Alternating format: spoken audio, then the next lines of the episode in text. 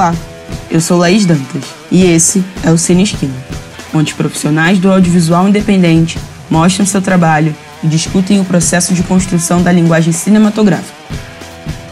Após a exibição de filmes produzidos por eles, os profissionais apresentam seu processo criativo, as técnicas utilizadas em seu trabalho, bem como os desafios enfrentados durante o processo de produção. Esse programa é realizado pela Kiprocó Filmes e pelo Lume Jacaré Junsara e apoiado pela Fundação Bol Brasil, é a SPM Rio e a Fundação Luterana de Diaconia. No episódio de hoje, nós vamos falar sobre a linguagem sonora na produção cinematográfica. Essa conversa rolou no canal do YouTube da Kiprocó Filmes no dia 29 de agosto desse ano. Nossos convidados de hoje são Guilherme Farcas, que trabalha com captação e pós-produção de som para projetos audiovisuais, é graduado em cinema e audiovisual pela Universidade Federal Fluminense. Como diretor de som, foi selecionado para o Berlinale Talents e Buenos Aires Talents, Realizou o som de filmes exibidos em festivais como Berlinale, Roterdã, Locarno, Havana, Mostra de Tiradentes, Festival do Rio, entre outros. E a Marina Dávila, que é formada em som direto na Escola de Cinema Cinco Visões. Atua no mercado de cinema e televisão como técnica de som direto. Alguns de seus trabalhos são os longas Ciclos do Silêncio, de Alice Lanari, e My Love, da Netflix, as séries As Protagonistas, de Tata Amaral, e Showman Bambi, do canal Futura. Os curtas-metragens A Alma das Coisas, de Douglas Soares, e Gorda, do canal Curta. Papo sobre som, cinema. Começar com Gui. Por que você faz som, Guilherme? Eu acho que fazer som é uma, é, tem uma coisa meio de uma descoberta, sei lá, parece, de aprender a gostar. Não é uma coisa, nunca foi na, foi uma coisa muito estranha. Quando eu comecei a fazer som, eu perguntei para mim mesmo, nossa, mas para que som? Tipo, não sei, não, eu não tinha nenhuma relação com música, nunca fui, nunca toquei, nunca. Então, eu fui descobrindo aos poucos, assim. Então, responder essa pergunta é, é difícil, mas eu acho que com o som a gente consegue ter uma uma, uma relação muito sensória com o cinema, uma relação muito carnal e uma relação muito é, misteriosa, invisível e em que as coisas não estão dadas, assim, as coisas não são óbvias, você não vê, não, não é uma, que nem uma imagem, você bate o olho, né? Então eu acho que eu gosto porque tem esse mistério e uma coisa meio misteriosa e tem, tem uma coisa meio de e muito estrutural, acho que o que, eu, o que eu sempre gostei muito do cinema foi uma coisa muito estrutural, no sentido de é, construção de um mundo. Eu acho que o cinema, o som, o som, ele constrói um filme, um som ambiente, por exemplo, ele atua muito nas coisas de uma construção. Então, eu acho que é, é isso. É, é, um, é um jeito que eu encontrei de me relacionar com o cinema que ele é menos racional.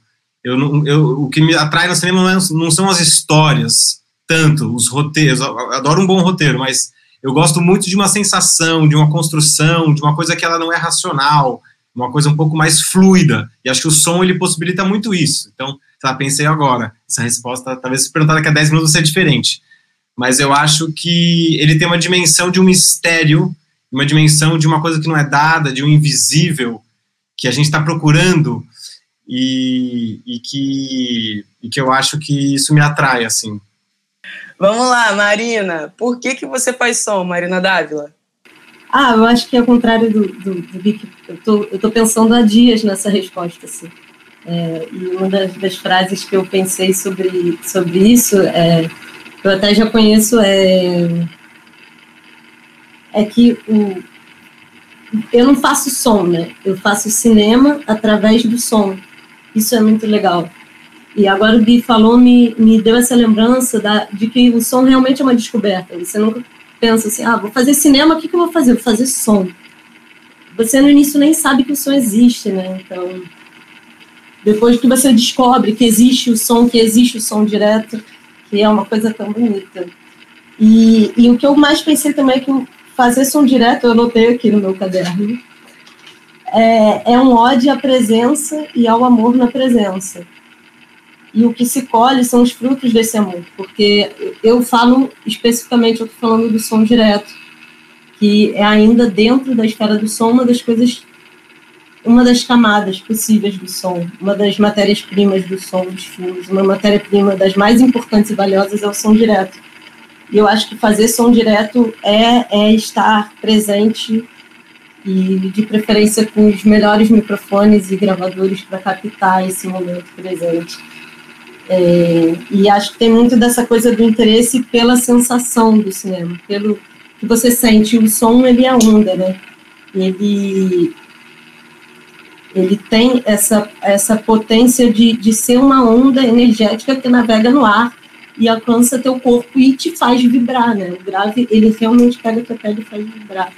Gui, eu queria pedir para você comentar um pouco sobre a sua prática, experiência dentro desse universo que você vive, que e também falar sobre um, um pouco sobre o filme, né?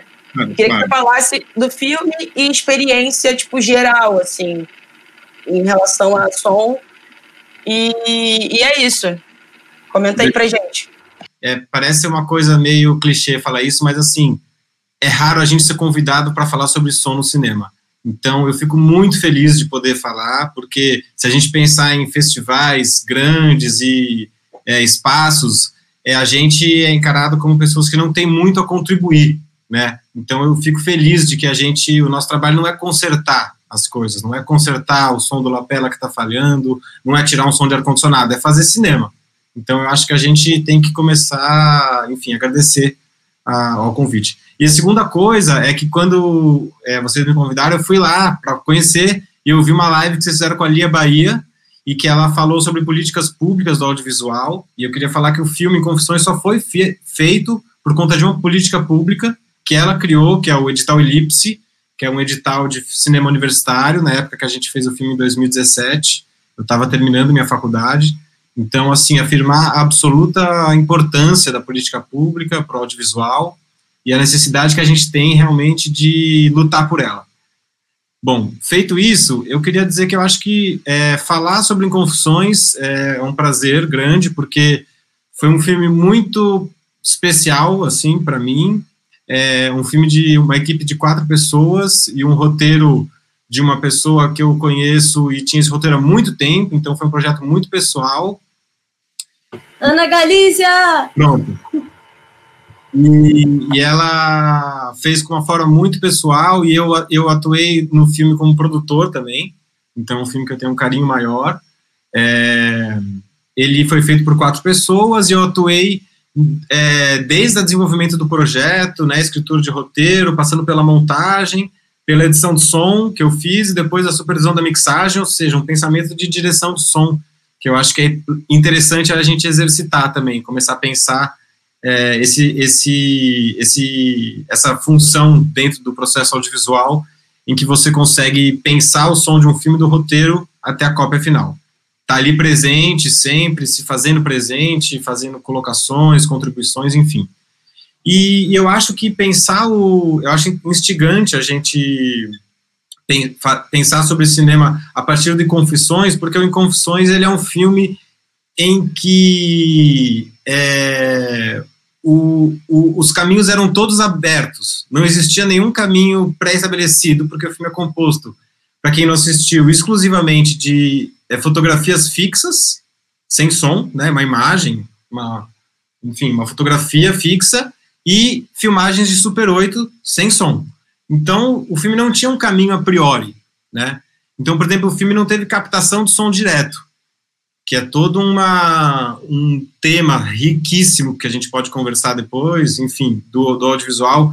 E eu, como me interesso pelo tal do conceito da direção de som, eu valorizo demais a captação de som direto como uma, uma forma da gente criar acusticamente a identidade de um filme, enfim. Mas o Inconfissões não teve isso porque o filme não tinha, eram documentários, com, como eu falei, imagem de arquivo, fotografia fixa e imagem Super 8.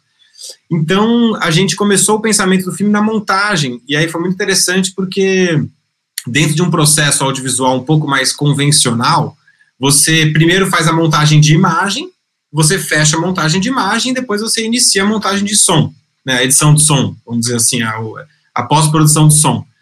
E isso no projeto convencional, mas no Inconfissões isso não era possível.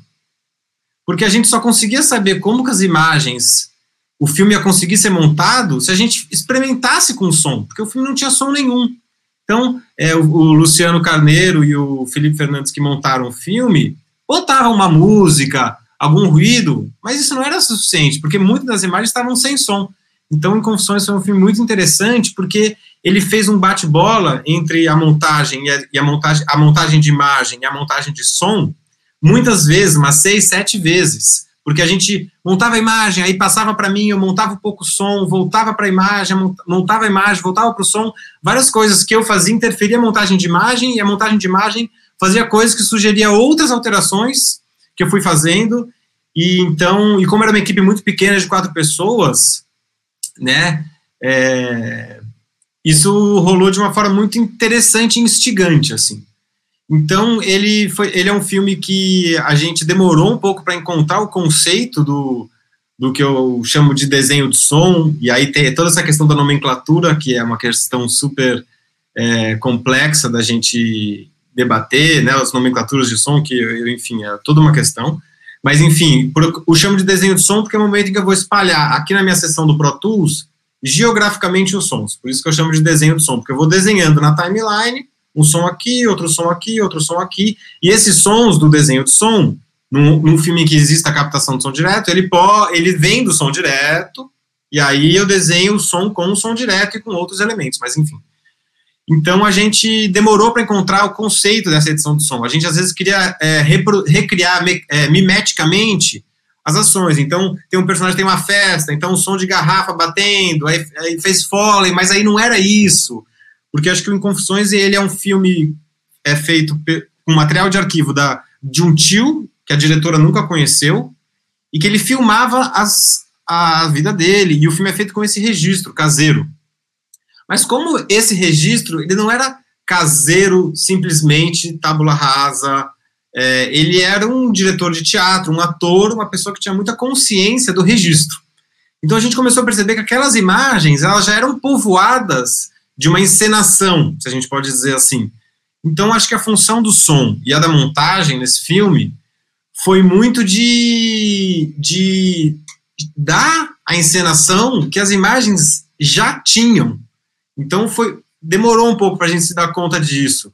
Então você estimular às vezes é, uma sequência que eu gosto muito, que é a sequência depois que o Luiz, que é o personagem principal, ele vai para os Estados Unidos, São Francisco, e aí depois ele tem um momento em que ele se desloca para uma cabana no meio da floresta, em que a gente é, reivindica para a sensação que o filme estava construindo ali, não para um registro real, né, mas para uma criação de que tipo de elementos sonoros trazem alguma sensação que podem evocar aquela encenação do, do, do, momento. Então, um som de chuva, um trovão, um pássaro que passa rápido, uma coisa que corta na grama, uma cigarra que vai cantando, aumenta, aumenta, aumenta a potência, vai, vai, vai, vai, vai para.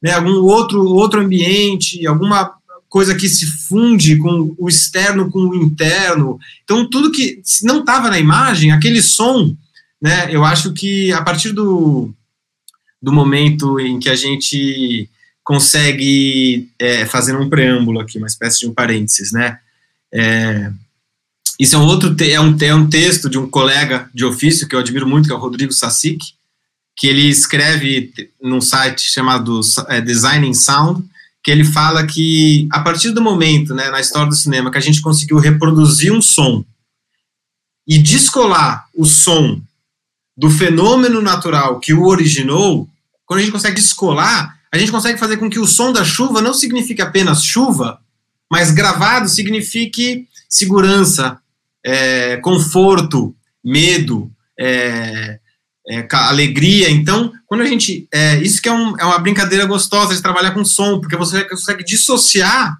o som daquele fenômeno original e brincar com tudo que você quiser com ele. Então, no Confissões, acho que foi um exercício disso, assim, muito de, de fazer essa brincadeira, né?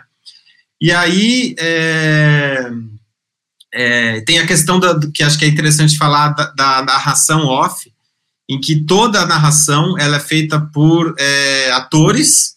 Então a gente convidou antes a diretora do filme, Ana, ela ia narrar o filme inteiro. Mas aí a gente a gente pensa, a gente começou a verificar que se a gente chamasse pessoas para interpretar as cartas enviadas para o Luiz e, e recebidas, não, é, enviadas ao Luiz e que o Luiz escreveu, se a gente convidasse atores para interpretar essas cartas, o filme ia ganhar uma outra camada de encenação. Então a gente decidiu fazer esse convite, que ficou bacana, né, essa interpretação de atores, né? Então eu acho que isso foi uma coisa bastante rica, assim. E, e aí eu acho que uma outra coisa fundamental, é, tentando sempre fazer uma ponte entre o processo do Inconfissões e, e o meu processo de trabalho, enfim, para como primeira pergunta, é que eu já sabia desde o início com o mixador que eu queria trabalhar, né? Porque geralmente quando nos filmes em que a gente pode trabalhar a direção de som, né? Eu gosto de fazer, depende do projeto, mas se eu faço a captação de som direto, né? Aí lá no finalzinho da montagem, geralmente o diretor, a diretora chama para assistir a montagem, dá, dá palpite, e aí ficar às vezes nesse meia bola de edição de som e edição de som de edição de imagem e edição de som.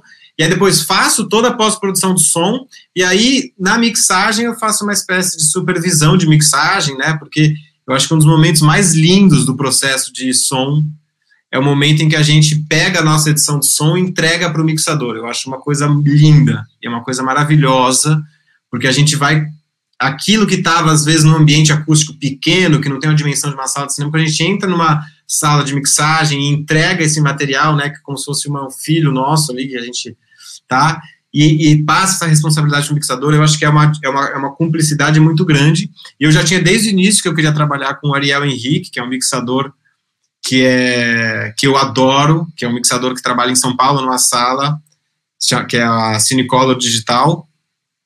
É, então, esse, é, esse foi muito importante trabalhar com ele pela, pela cumplicidade que a gente já tem. Então, eu acho que. É... Ah, quer falar, Marina? Sim, sim. Se tiver, é, eu queria falar que isso de essa coisa, essa relação com do som com, com seu, o fato de ser um filho, que no som direto você também tem essa beleza, você capta ali, você, você registra, você guarda, você cria um, um som de um filme por dois meses, por seis meses, seis meses, acho que não rola mais mas não rola em série. Mas. E, e, aí depois você pega esse som direto e entrega para a edição. Né? E, e, justamente eu acho que a ideia de um bom trabalho com som, que um bom que eu digo que usa toda a potência que o som pode trazer para um filme, é aquele que consegue justamente unir essas etapas de entregas, né? Então eu gravei o som, eu mando para edição de fato eu estou entregando meu filho na mão dele, mas é importante que as ideias cheguem também junto desse material, é, que, que, que elas estejam linkadas. Eu acho que é essa ideia do diretor de som, que é uma figura que tem no mercado da Argentina, por exemplo, é essa pessoa que está unindo. Mas, enfim, era só um adendo dentro dessa noção de filho que eu também tenho com o material que eu gravo, assim, tipo, uma relação de filho eterno que é muito bonito quando a gente consegue passar adiante essas ideias. Né?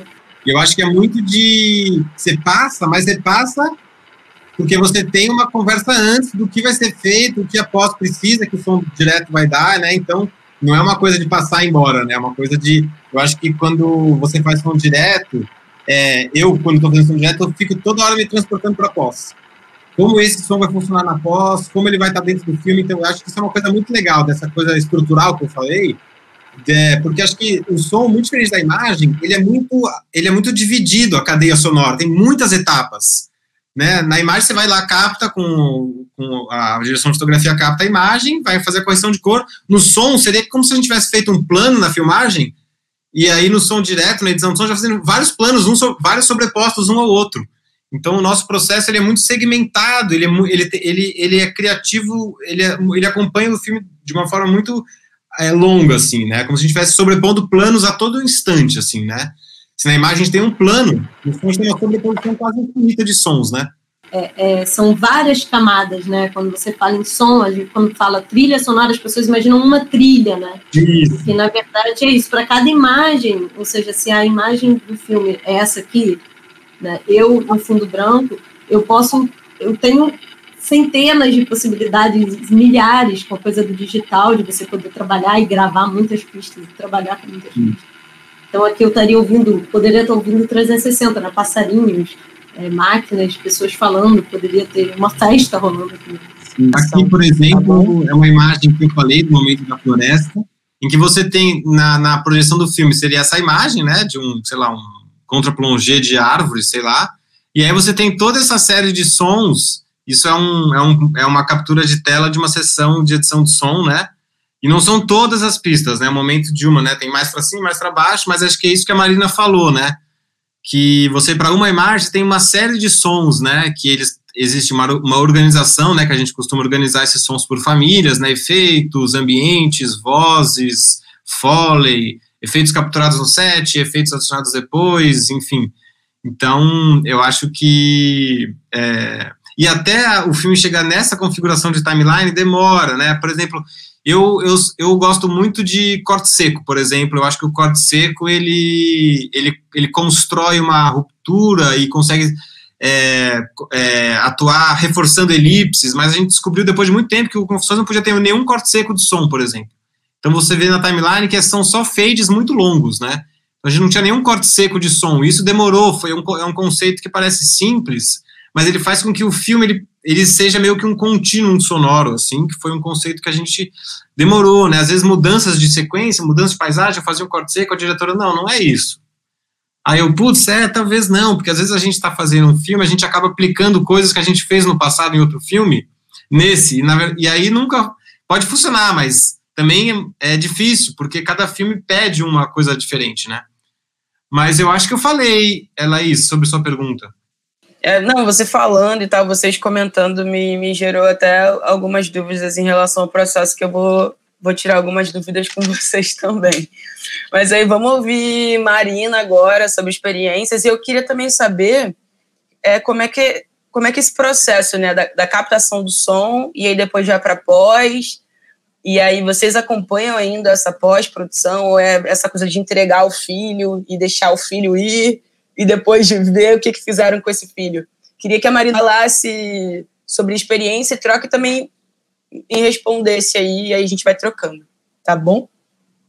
Bom, primeiramente agradecer esse espaço. Eu vou te falar que sonhei com esse espaço, assim, eu sonhei muito tempo com um cineclube onde linda, um cineclube onde as pessoas exibissem filme e depois chamassem exatamente isso, ah, o, o diretor de fotografia e a pessoa de som ou a pessoa de som, gente, coisa horrível o diretor de fotografia e o sonidista, que é como se fala, e o técnico de som direto, e o, enfim, trazer os, os técnicos, os, seja como as pessoas chamam, diretores, técnicos, tudo é, tudo é lindo, enfim. E aí acho muito legal esse espaço, estou muito feliz de estar inaugurando ele. E falar também já de políticas públicas, que o Gui trouxe essa essa semente e eu achei legal de germinar, porque eu também sou, eu queria agradecer a umas boas pessoas que estão aqui também assistindo a gente, que é o curso onde eu, onde eu sobre essa descoberta do som, né? Onde eu descobri o som e que foi fundamental não só para mim, mas como para uma série de microfonistas e técnicos de som e editores que estão no mercado então, na vida, e é o, foi, foi a escola onde eu me formei, que é o Cinco Visões, que é fruto também de uma política pública de, enfim, editais e tudo mais, de leis. Que eu estava pensando muito sobre isso esses dias, de, da importância das políticas públicas, por exemplo, quando a gente está falando de um cinema que tem mais representatividade, que não é um cinema de um discurso único, né? Pensei isso hoje, assim, que poderiam haver políticas públicas para, enfim, lidar com isso, resolver essas questões de racismo, de, enfim, machismo e poucas ocupações dos espaços. E ainda falar que isso que você perguntou, Laís, é muito interessante. E quando eu comecei a pensar sobre isso, me deram uma palavra-chave que foi workflow. Isso que você quer saber é workflow, né? que eles falam em inglês, mas que realmente ficou bonito. e, bom, mas sobre práticas, eu queria primeiro falar assim da, da importância do som direto, que é uma coisa que a gente costuma achar que é menos do que é. E que essa questão, e eu pensei que a melhor forma de falar sobre sobre as minhas experiências, era falar de uma experiência prática, para a gente não ficar aqui só eu contando como é bom fazer som direto, e para vocês não acharem que isso é um sentimento meu, eu queria trazer aqui, bom, primeiro que, assim, o Inconfissões é um filme muito bonito, e eu acho muito legal que a gente agora vai trazer um outro, eu vou trazer outros filmes que não foram exibidos, mas que a gente vai contar. Queria pedir para o Gabriel, super produção, é, coloca aí para mim a foto 4. Um dos últimos filmes que eu fiz antes da quarentena, começar, antes do mundo virar, ficar normal, porque antes era anormal, agora acho que está mais normal que é. E, enfim, e aí é, é uma equipe, chama Ciclos do Silêncio, filme, e tá aí uma equipe feminina linda, viajando a América Latina, é, gravando um filme sobre violência contra a mulher latino-americana. E, enfim, a gente foi para Honduras, México, Argentina, Brasil, Niterói foi a cidade. E, enfim, e aí eu queria trazer um pouco dessa experiência para falar da importância do som direto, porque foi um filme que eu fui chamada numa, é, enquanto ainda, ou seja, o roteiro está sendo feito é, e te chamam para fazer considerações de som, já desde o roteiro. E chamar o técnico de som nesse momento e o editor de som é, é muito importante, traz uma potencialidade muito grande, apesar de não ser a norma, né? Que o workflow ah, muitas vezes não é esse, mas em muitos países é, e aqui também é muitas vezes. E quando isso acontece, os filmes ficam com uma potência muito maior, não só o som deles, mas eles mesmos. Então, deixa eu ver. É, deixa eu ver que mais que fotos tem aqui. Bom, então foi isso. Aí bota aí a foto 1. Um. é, porque você chega. E aí eu cheguei no filme e pensei assim, cara, o nome do filme é Ciclos do Silêncio. O, ou seja, o nome do, do filme tá falando de som, que é essa dimensão de você perceber que o silêncio é muito som. E, e, e aí eu propus já desde o início que a gente estaria num filme de viagem, então que, cara, olha como o som direto se potencializa aí, né? Você está indo para Honduras é, gravar na casa de uma moça que você pegou dois aviões para chegar, você não vai voltar ali. Esse som não vai ter em banco de som, né? Então, cara, ele é muito importante. E eu falei, o que a gente não fizer agora, a gente não vai fazer depois. Olha a importância do planejamento, né? Então, assim, e aí eu, eu pensei meu primeiro desenho de som, que é essa ideia de que todo mundo estrutura o som, todo mundo deveria estar estruturando o som, inclusive não só as pessoas de som, como a importância dos diretores, dos fotógrafos, e, mas principalmente dos diretores e dos produtores pesquisarem, lerem, estudarem de som para potencializar seus filmes e, e, abrir as portas para que a galera de som derrame seu amor e todo o seu esplendor. Mas aí a ideia foi gravar muitos sons de silêncio, gravar muito silêncio, ter muito silêncio. E aí, para isso, teve toda uma questão técnica que você tem que. E aí que se junta técnica e criatividade, porque a questão da técnica, que a galera debate muito, é, é que a técnica é o caminho que você tem que ter para explorar a sua criatividade. É que você, você tem que entender de uma coisa tecnicamente para poder trans, é só uma tradução a técnica, né? De uma coisa que você pensou criativamente. Aí tem aí a foto 2, Gabriel, que é como que eu ia captar esses ambientes. Então eu combinei com a produção, com a direção, a gente falou sobre, por exemplo, no plano de aula, no plano de aula, a louca, no, no plano de filmagem, é, eu falei, não, a gente precisa de ter tempo para para gravar os ambientes, ou seja, isso é planejado, não é eu chegar lá na hora e falar, ah, é importante gravar o ambiente. Então, a gente montou o plano de filmagem levando isso em consideração, que teria que ter esse tempo. E eu falei, olha, é um tempo legal, é um tempo grande e tal. E aí, para isso, eu, eu, eu é, comprei dois microfones que são super gostosinhos e não são mega caros, porque eles são suecos ou russos.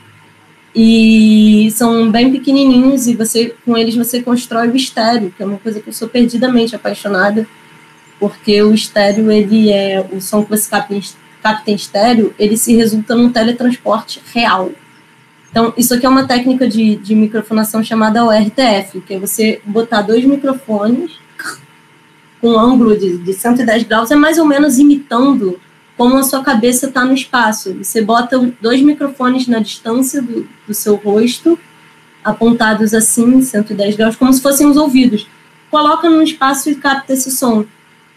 É, e aí, enfim, eu tinha que levar isso para documentário, então isso tinha que ser portátil e ser rápido de colocar e tirar e trocar. Então, é, então eu em parceria com dois super queridos parceiros, o, o o, o, o próprio Rodrigo Sassic o, e o Paulo Ricardo, técnico de som, editor de som, é, enfim, foram me tutoriando e eu que, e aí eu montei esse esse sistema que é colocar esses dois microfones dentro do do, Indiamer, que é onde eu vou, eu vou, eu vou pegar ele aqui.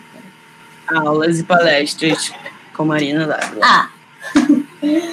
É, esse aqui, que é o cachorrão, normalmente, que a galera fala, né? Que, é, enfim, esse aqui. Eu botei esses dois microfones aqui dentro e fazia um sistema que você soltava e colocava. E aí, como é, de, é, como é documentário de viagem, era uma equipe super pequena. E aí é legal você ver como que essa coisa do realmente som direto não se faz sozinho.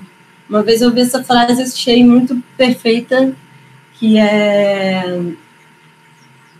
é que é isso, assim, no cinema nada se faz sozinho, mas o som direto especificamente, ele tem uma, uma especificidade que é a coisa de ser 360 graus, né? Então, o filme, você está gravando o quadro, né? Tudo, todas as artes que tem estão dentro de quadro, né? A, a, a arte, o figurino, a fotografia, a luz, tá tudo dentro. O som, ele é 360. Então, realmente não adianta você ter o melhor microfone, o melhor gravador, se você não tiver a melhor produtora para ir lá para a obra, para te ajudar, a melhor, enfim, a melhor diretora para entender quais são as questões que você está passando, e, e, enfim, e estar tá contigo. É, aproveitando, Marina, que você abriu esse caminho do, do som direto, essa coisa da técnica e criatividade, queria perguntar para o Gui, assim, essa relação de como é que é a relação da técnica e criatividade para o seu trabalho, assim, como é que você pensa isso, como são esses processos e, e afins. Bom, eu acho que ótima pergunta. Acho que é uma pergunta muito muito boa, porque no final das contas, é, a nossa atividade ela tem uma dimensão técnica, né? Porque a gente usa instrumentos técnicos, né? Pra, o cinema precisa de instrumentos técnicos, né? Então acho que a dimensão técnica ela está muito ligada à nossa à nossa à nossa atividade, né? Se você for pensar, por exemplo, que é, eu achei muito maneiro que a Marina falou que antes que era o anormal e agora que está o normal, porque realmente achei massa essa analogia. Mas quando a gente pensar numa sala de cinema, por exemplo, eu acho que de todas as mídias audiovisuais, todas, né?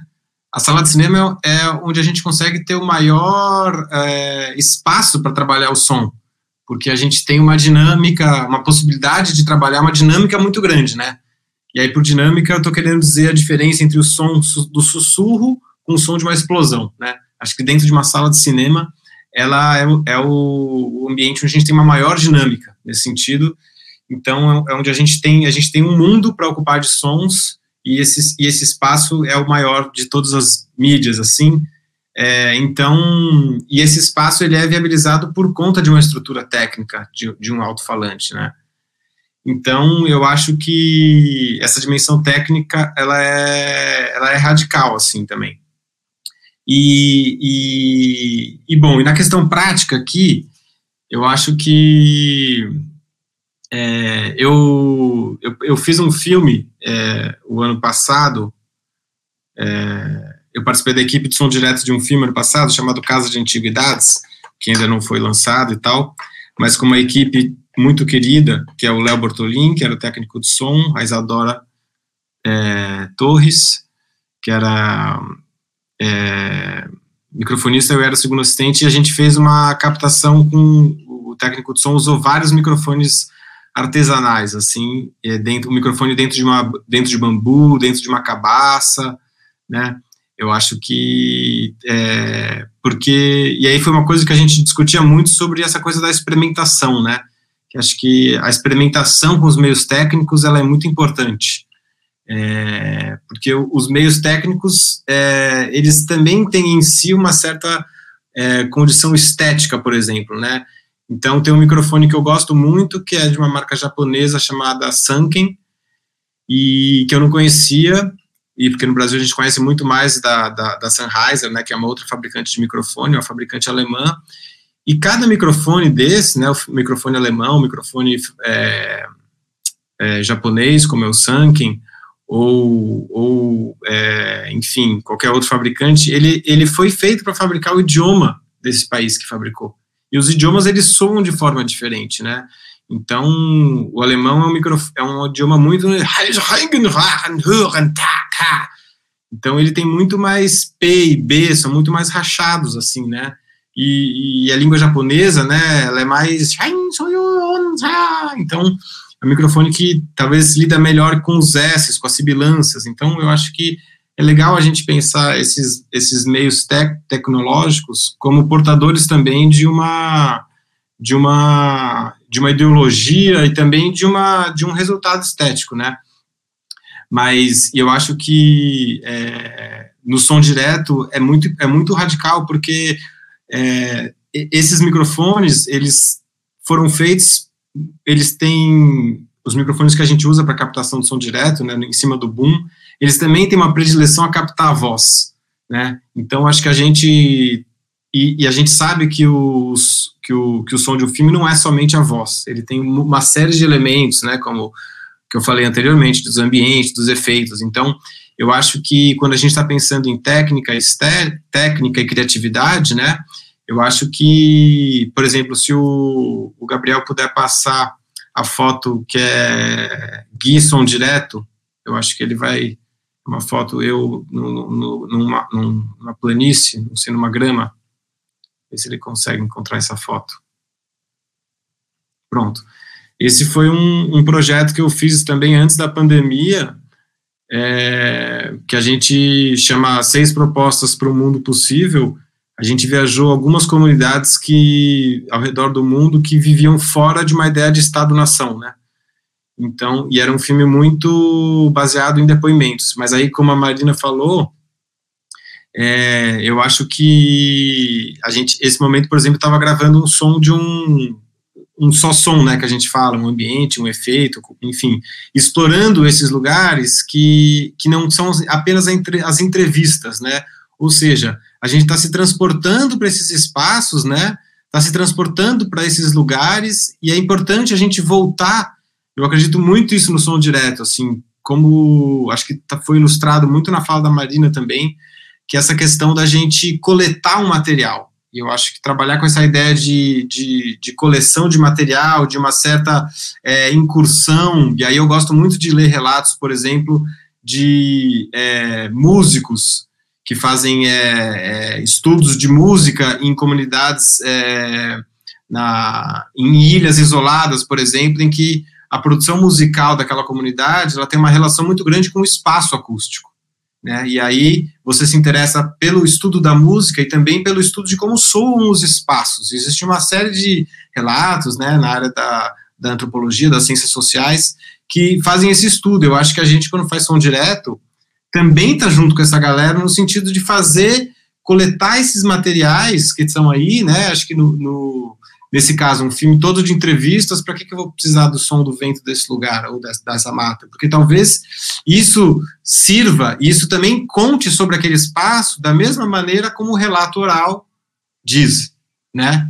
É claro que cada projeto vai ter uma, uma, uma proposta de, de, de, de encenação, né? Enfim, o, o, esse espaço pode interessar ou pode não interessar, mas eu acho que se a gente for pensar técnica e criatividade, acho que a criatividade ela está muito em quando a gente lê um roteiro de um filme, vai fazer uma captação de som direto, o que além do que está no roteiro constitui esse filme, né? E aí a gente tem que ser criativo, porque isso daí nenhum manual vai nos dar, né? Nenhum manual. A gente tem que, por conversas com direção e por propostas de filme, encontrar que tipo de, de, de, de informações sonoras são úteis. E, e, eu acho que o mesmo se aplica na pós-produção também, de se a gente vai pegar esse material e aí pode passar a foto da edição de som. Eu acho que eu mandei. Tá muito longo? Já para concluir. Não, não tá, para concluir que tipo essa é, o momento em que você está no campo com o microfone, ele é absolutamente complementar ao ambiente em que você está na edição de som. Eu acho que se esses ambientes eles são distintos, eu acho que esses ambientes eles se comunicam muito e eu acho que um só existe porque o outro existe. Então acho que entender esse processo que são, são dois momentos distintos, mas eles têm exatamente o mesmo objetivo e estão sempre juntos.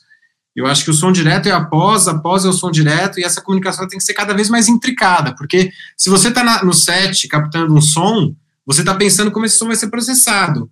Na pós, você sabe que esse som é assim porque o som direto enfrenta uma dificuldade que você, como faz som direto, sabe qual é. E sabe que tipo de dificuldade e como também aquele som no som direto vai te trazer uma assinatura única e exclusiva, assim, na pós. E você não vai conseguir com nenhum aplicativo, nenhum plugin reproduzir o que o som direto vai dar. Eu acho que isso é uma coisa muito importante, assim, que eu acho que, que, que, que eu defendo muito, assim. Muito bom. Temos, tem pergunta para Marina aqui, ó. Vamos lá. Que Marina tem mais uma, tem uma pergunta da Irla Franco perguntando para Marina qual é a marca do qual é a marca e modelo dos microfones. E queria, Marina, que também você depois que responder essa pergunta falasse um pouquinho mais assim. Eu não sei se você conseguiu concluir naquela hora, mas falar um pouquinho mais desse processo e também falar um pouco dessa coisa do, do técnico e da criatividade, que acho que é uma coisa que a gente conversou muito até antes. E, e é isso. Dá um salve pro Wilson, que está aí, que é o técnico de som, trabalha com a Quiprocó, Wilson. Wilson, Aê. tamo junto. e tem mais uma pergunta aqui, mas Aê, eu vou fazer Wilson. depois. Vamos lá. Ah, a Irla também.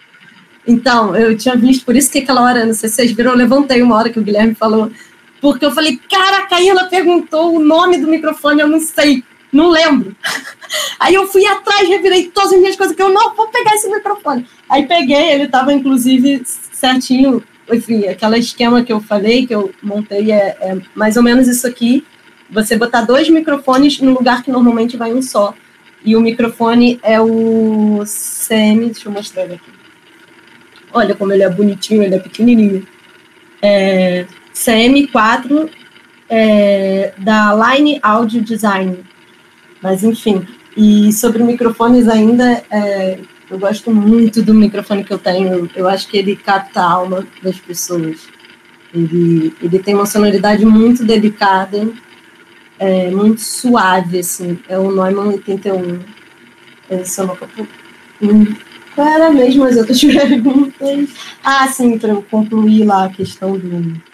Isso, concluir e acrescentar um pouco mais sobre é, técnica e criatividade também. Uhum.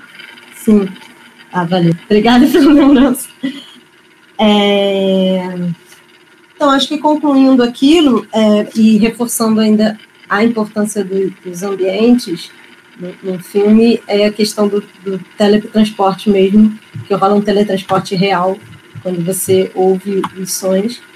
Cara, por, eu vou dar um outro exemplo para não ficar nos devaneios. Um outro exemplo prático de, de relação que eu experienciei de, de som direto e criatividade, que foi, por exemplo, um curta chamado A Casa Nova de Newton. É a história de um menino que é, era autista, uma criança autista, que vai aos poucos se abrindo para o mundo. E aí, como que é importante esse processo você ler o roteiro e pensar as coisas, porque sonoras, né? Já desde o roteiro. Porque eu pensei, bom, esse processo de um menino autista que aos poucos vai se abrindo para o mundo, eu nem sei se ele era autista, já faz bastante anos esse corpo.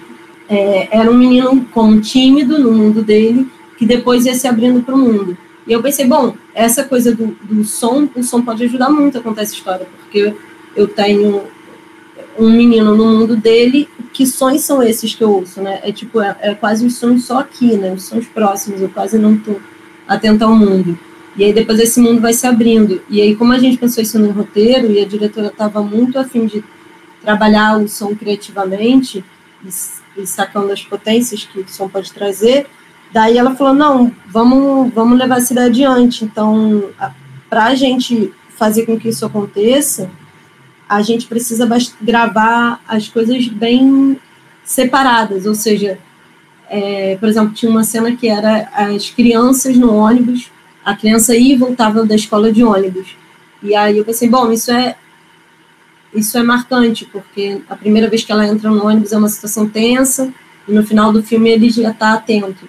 Então, no final do filme, você estaria ouvindo mais esses, esses ambientes, e, e, e no início não, não tanto. Então, enfim, para conseguir fazer isso, a gente teve uma série de demandas durante a gravação de tipo fazer um só som de crianças do ônibus, sem os meninos conversando.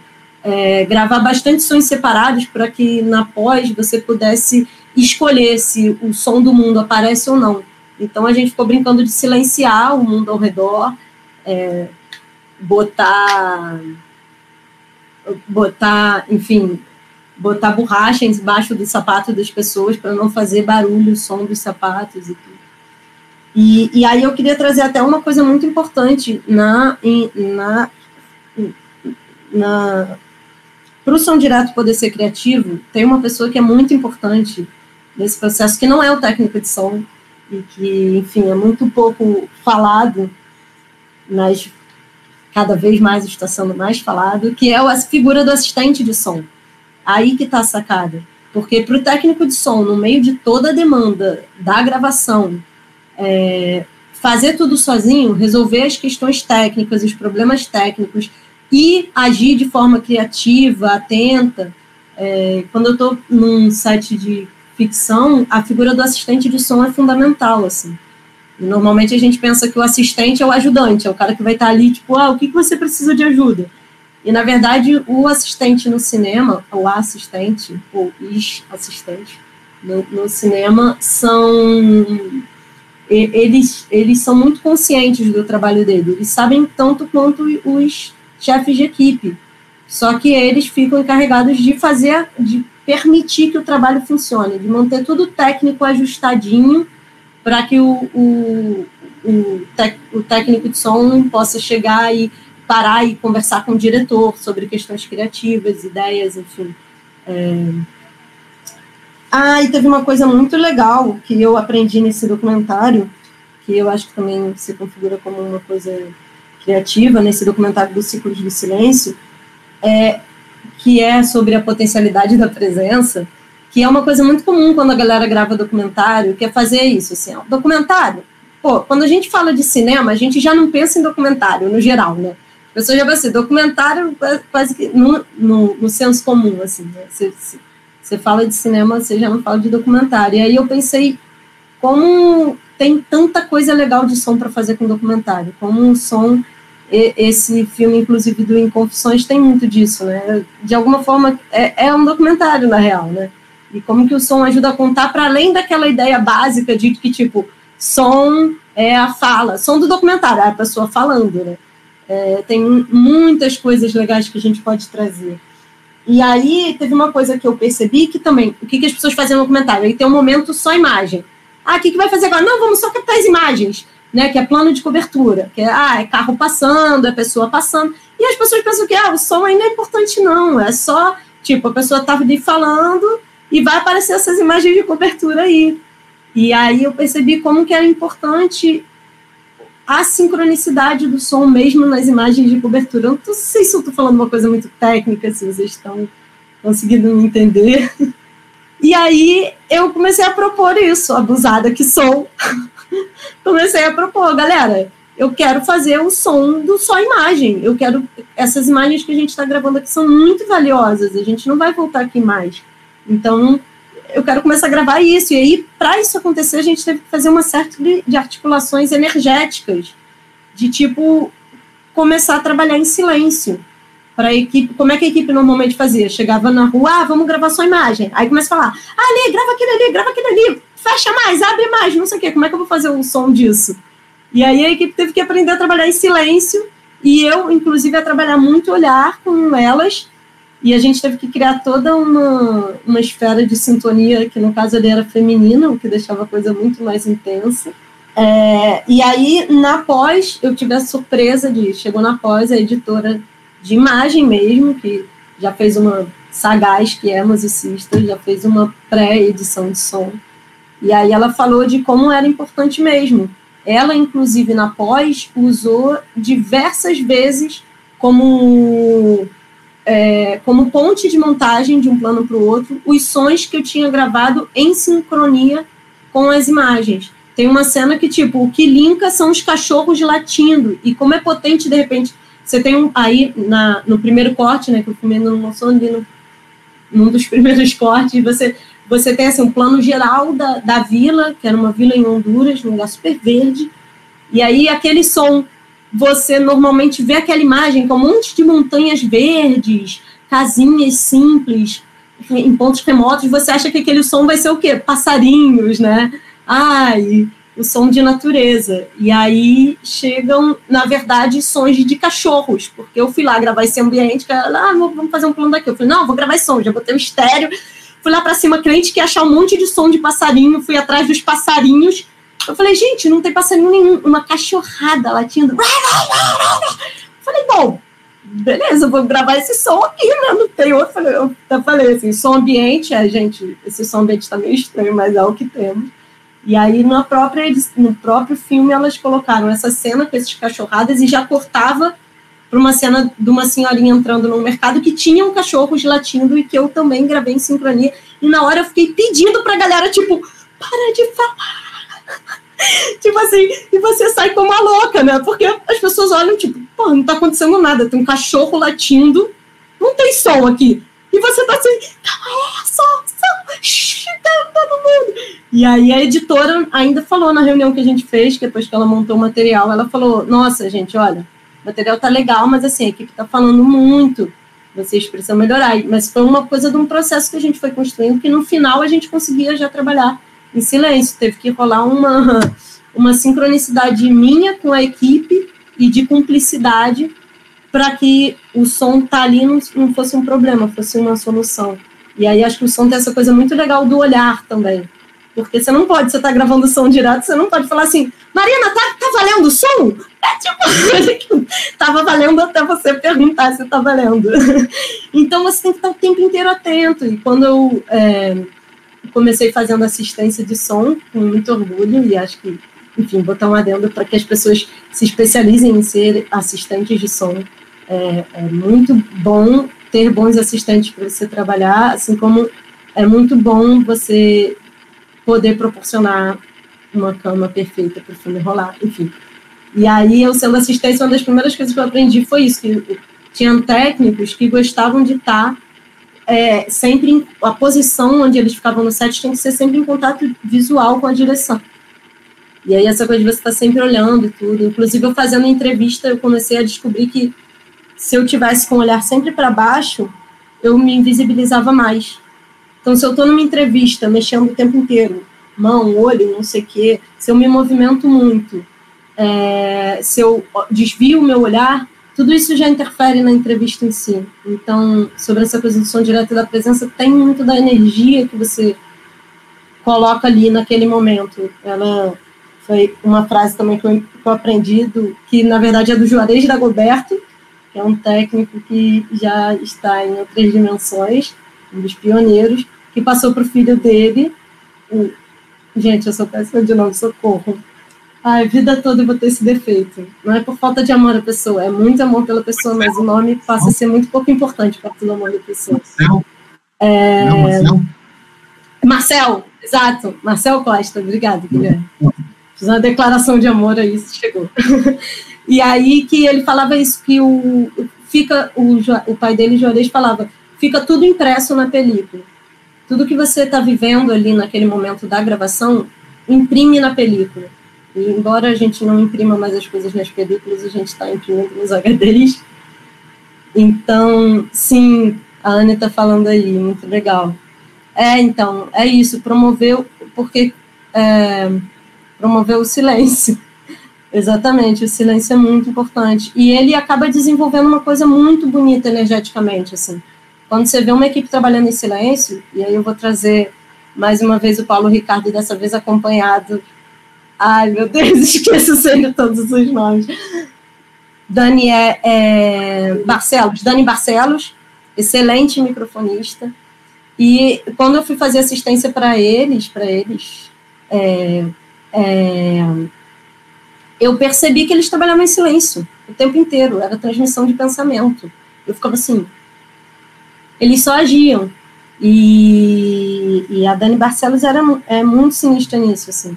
E aí eu, e eu comecei a perceber a importância disso nos, nos trabalhos como técnico, inclusive, né? De, a equipe, quando trabalha em silêncio, ela está trabalhando outras comunicações, ela não está deixando de se comunicar, mas ela está trabalhando transmissão de pensamento, de olhar.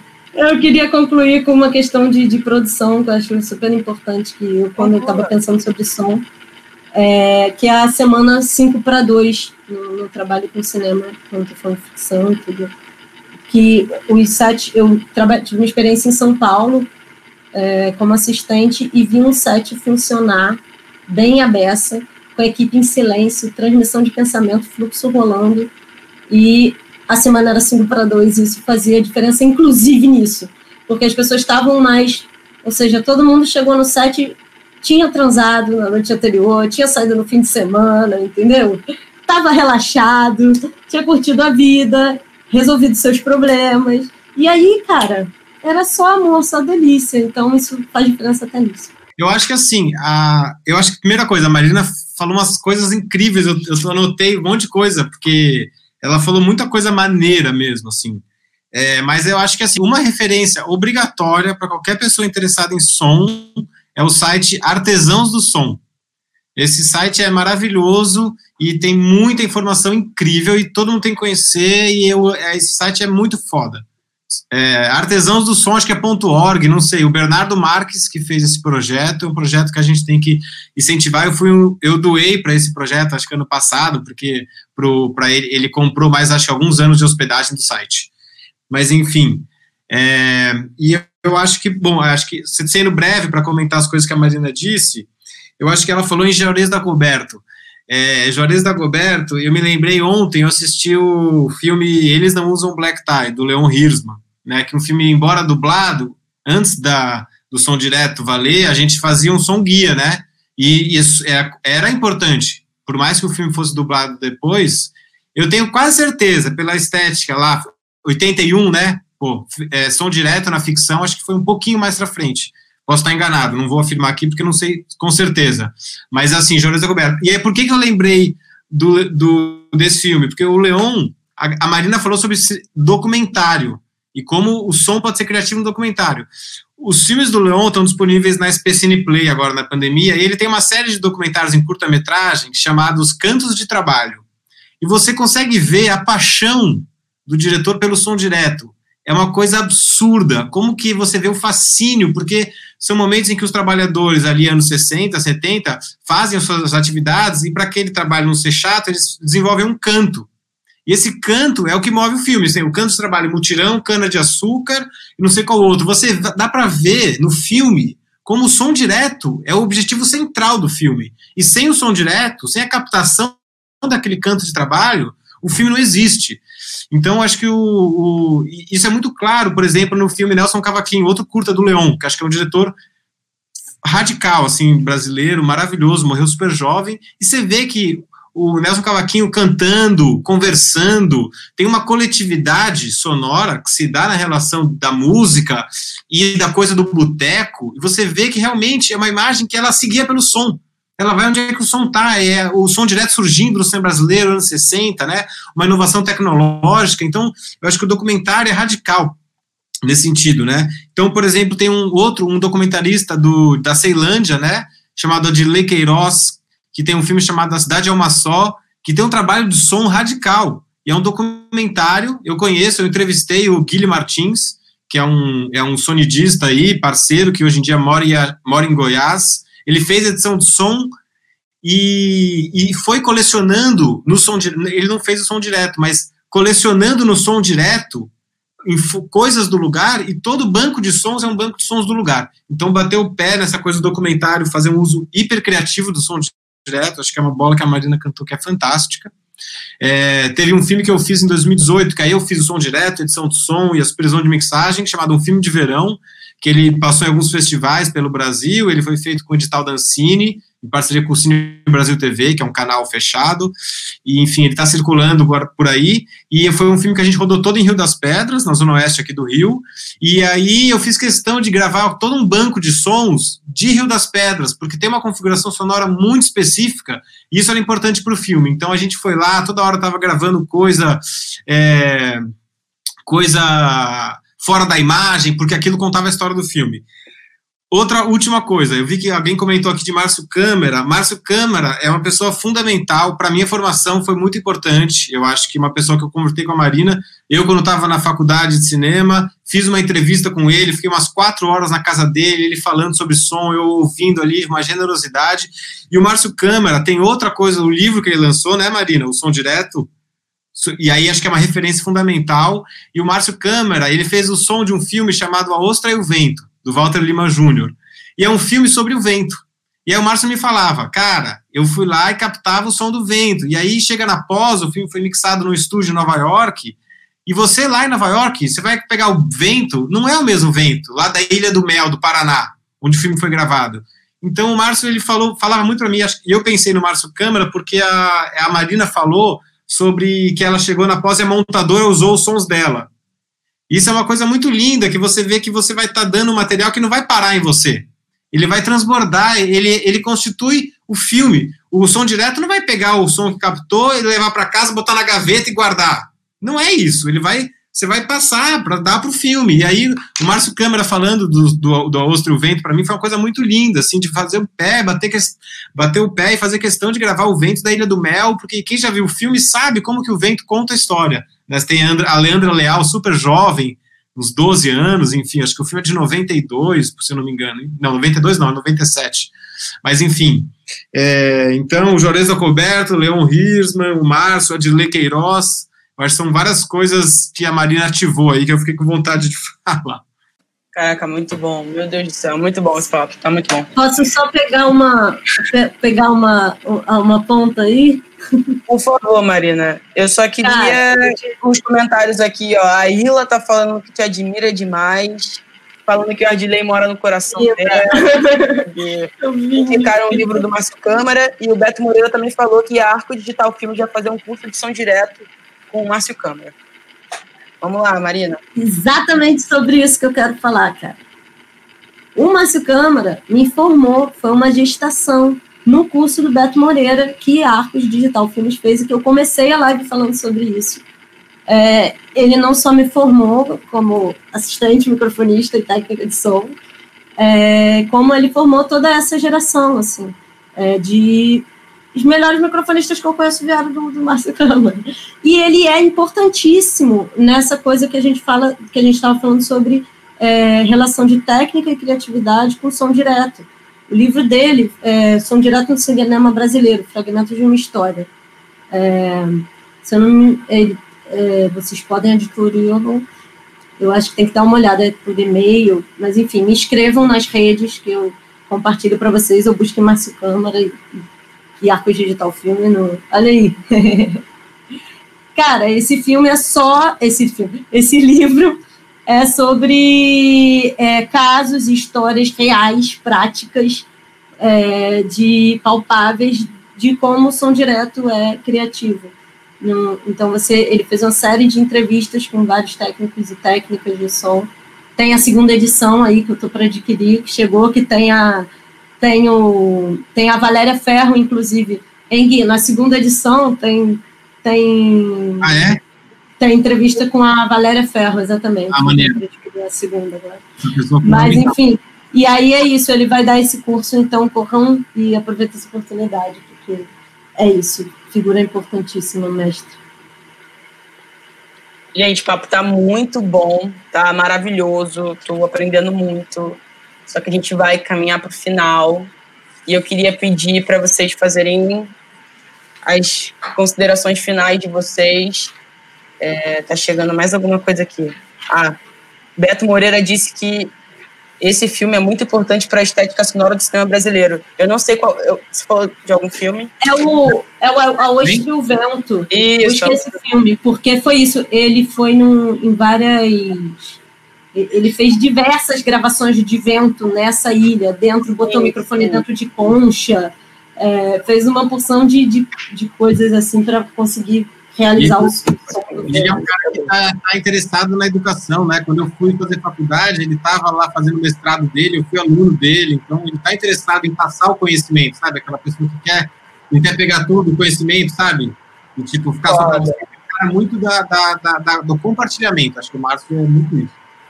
Muito bom. E eu sinto, eu sinto muito isso com vocês também. Eu acho que, apesar de ter trabalhado com vocês em sets bem distintos, assim, eu senti muito isso na, na troca que a gente teve. Por isso que eu quis trazer essa conversa, assim, com, você, com o Gui e com a Marina, que foram, foram pessoas que me, me trouxeram paz no set. Assim. E aí, vamos para a consideração final, Gui. Olha, eu acho que, consideração final, eu acho que, assim, é, a gente tá. Eu vejo o, os, é, é, as diretoras, os diretores, um interesse cada vez maior no som, assim, do, do, dos filmes e dos processos. Eu acho que eu fico muito feliz com isso e que é, existem novas pessoas que estão entrando no mercado, como eu e a Marina também, que eu acho que a gente não aceita mais o set de filmagem como uma área para aplicação de bullying, de machismo, de racismo, de você fazer aquele set que você tem que humilhar outra pessoa para ela te respeitar. Então eu acho que a nossa geração é uma geração que vai dizer não a isso, uma geração que não aceita mais esse cinema pesado, que é o cinema da cultura da humilhação, né, de você humilhar as pessoas, porque o cinema quando era pesado, né, película, chassi 35 milímetros, refletor muito pesado, era isso. Então eu acho que eu gosto, eu, eu quando eu vou para um set de ficção grande, eu tenho que me transformar numa outra pessoa assim para poder fazer uma casca e não sofrer tanto. Então eu acho que a nossa geração tem essa essa função, né, Marina, de conseguir não querer mais sets onde você seja humilhado e onde as pessoas pratiquem esse tipo de assédio moral, sexual e ainda, enfim. E aí também dizer que é, uma coisa que eu gosto muito do, do processo sonoro e que é, me anima muito é a gente poder pesquisar é, é, é atividades práticas, experiências que existem em muitos canais, né, como que eu falei, o Artesãos do Som, né, é, coisas que a gente possa ler é, no Brasil, publicados no Brasil, é, canais que eu acho que, para mim, a, a, forma como eu mais aprendo é, é lendo e compartilhando e, e, e, se antenando nesses canais, assim, que eu acho que são coisas que, para mim, são super é, importantes, assim, é, coletivos, né, estão surgindo algumas associações aí no Brasil, então eu acho que a forma como a gente pode fazer um audiovisual mais inclusivo, mais com maior equidade, é junto e numa forma coletiva e que tá meio branda, né, minha fala, mas assim, com respeito mesmo, sabe? Que a gente possa entender é, que o som também faz parte da brincadeira e que a gente não vai só consertar o cabo que está fazendo ruído, que acho que eu já falei isso. Mas é, é isso, adorei adorei participar, adorei conversar um pouco com a Marina, acho que eu encontrei ela numa reunião no STIC, no sindicato, um dia super rápido, a gente tomou uma cerveja rápida, então fiquei feliz assim mesmo virtual, falar com a Marina e com a Laís também, que a gente se conheceu naquele set que foi super tranquilo e relax, que foi ótimo. E é isso, pessoal, adorei estar com vocês aí. Valeu, Gui, valeu. Agora vamos para Marina. Mas, enfim, pegando essa barba, assim, queria finalizar também, que eu tinha justamente pensado nisso, assim, que eu falei, caraca, como que eu vou finalizar? Aí, de repente, me veio essa coisa de falar do amor, que não é esse amor de pai para filho, de mãe para filho, de mulher para homem. É uma coisa de solidariedade, assim, de você pegar espaços de não humilhação, assim. Eu acho que não tinha só essa coisa do, do cinema ser pesado pela película, mas sim que a gente está falando de uma arte que, antes do digital, era muito restrita, né? Muito restrita. Imagina como que é caro você fazer um filme de película.